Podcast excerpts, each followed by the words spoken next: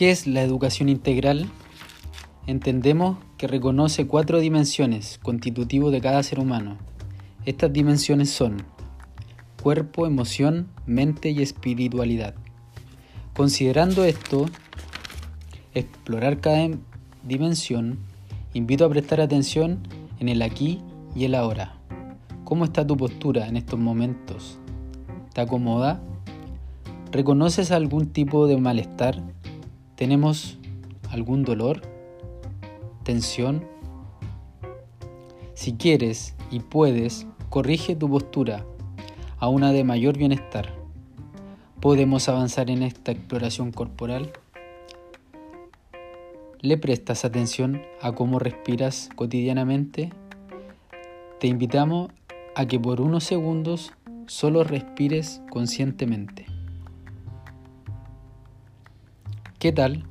Continuemos. Sin duda, puede nuestro cuerpo, sin duda que nuestro cuerpo es fundamental en el aprendizaje.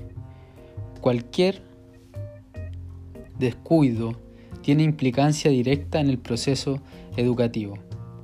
Ahora bien, ¿cuándo fue la última vez que reíste a carcajadas? ¿Lo recuerdas? Considera que lo emocional es un ámbito relevante en tu quehacer educativo.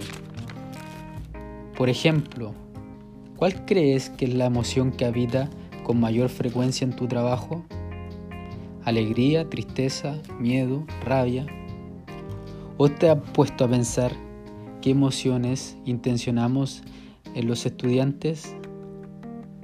¿Lo consideras a la hora de diseñar tus clases?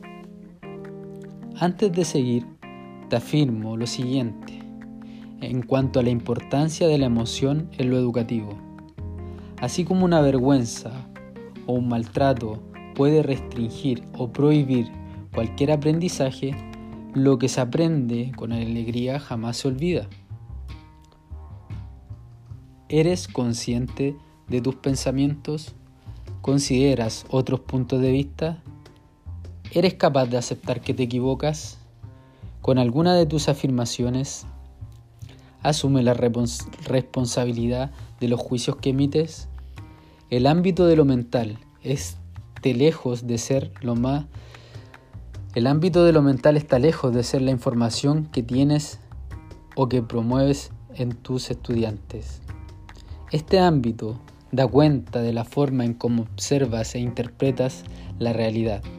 Por tanto, es un desafío permanente de observar, escuchar, reflexionar y decir o también callar.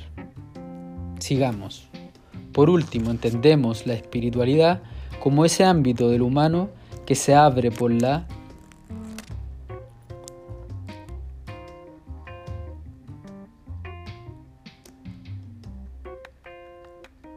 que se abre a la trascendencia de nuestros actos, más allá de los intereses individuales, el espacio de lo inexplicable o el misterio de las preguntas abiertas, a múltiples posibilidades a la valoración del profundo respeto de las múltiples convicciones, por tanto se aleja de una concepción de religiosidad y muy por el contrario se abre en la posibilidad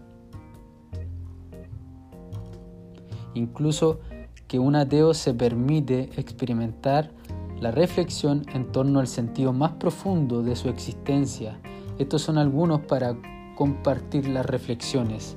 El desafío de una educación integral en nuevos tiempos, la idea es que registres de manera confidencial en tu bitácora tus reflexiones.